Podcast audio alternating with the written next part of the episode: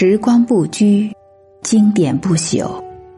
大家的小文章，手边的短经典，与大师同行，品纸上春秋。百合邀你共享精神盛宴。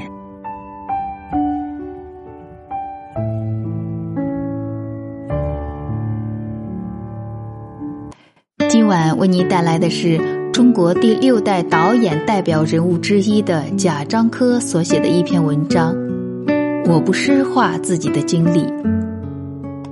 有一次在三联书店楼上的咖啡馆等人，突然来了几个穿制服的艺术家，年龄四十上下，个个长发须，动静极大，如入无人之境，颇有气概。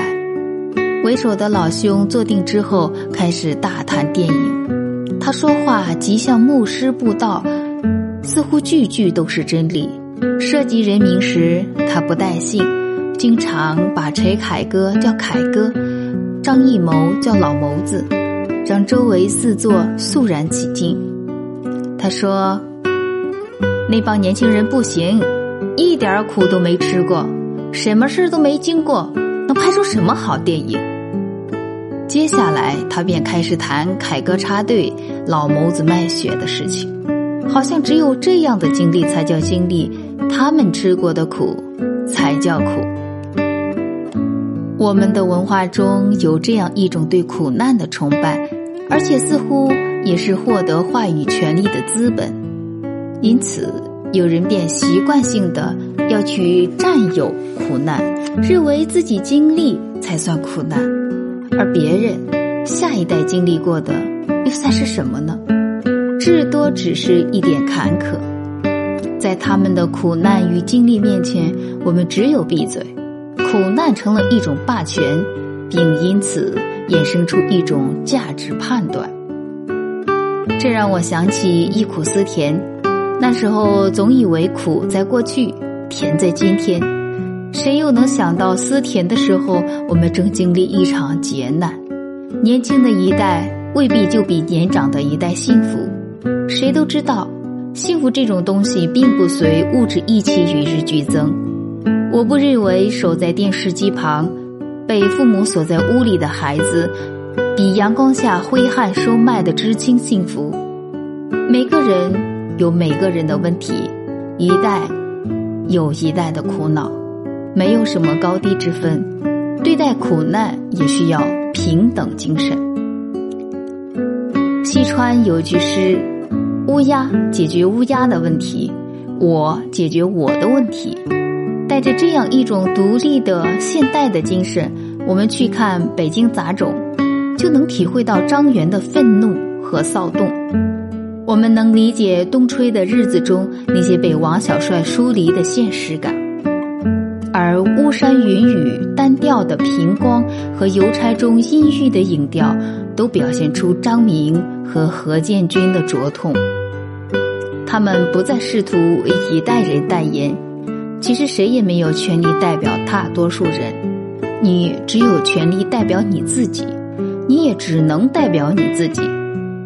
这是解脱文化禁锢的第一步，是一种学识，更是生活习惯。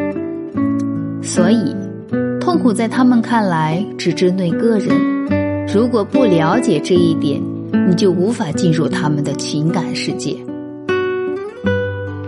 很多时候，我发现人们看电影是想看到自己想象中的那种电影。如果跟他们的经验有出入，他们就会惶恐，进而责骂。我们没有权利去解释别人的生活。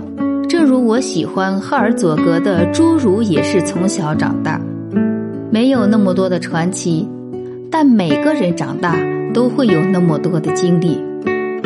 对，谁也不是从石头缝里蹦出来的。我开始怀疑他们对经历与苦难的认识。在我们的文化中，总有人喜欢将自己生活经历诗化，为自己创造那么多传奇。好像平淡的世俗生活容不下这些大仙，一定要吃大苦、受大难、经历曲折离奇才算阅尽人间世事。这种自我诗化的目的就是自我神化。我想特别强调的是，这样的精神取向害苦了中国电影。有些人一拍电影便要寻求传奇，便要搞那么多悲欢离合、大喜大悲，好像只有这些东西才是电影要表现出的。而面对复杂的社会现实，又慌了手脚，迷迷糊糊拍了那么多幼稚童话。我想用电影去关心普通人，首先要尊重世俗生活，在缓慢的时光流程中，感觉每个平淡的生命的喜悦或沉重。生活就像一条宁静的长河，让我们好好体会吧。北岛在一篇散文中写道：“人总是自以为经历的风暴是唯一的，且自诩为风暴。”想把下一代也吹得东摇西晃。最后他说：“下一代怎么个活法？这是他们自己要回答的问题。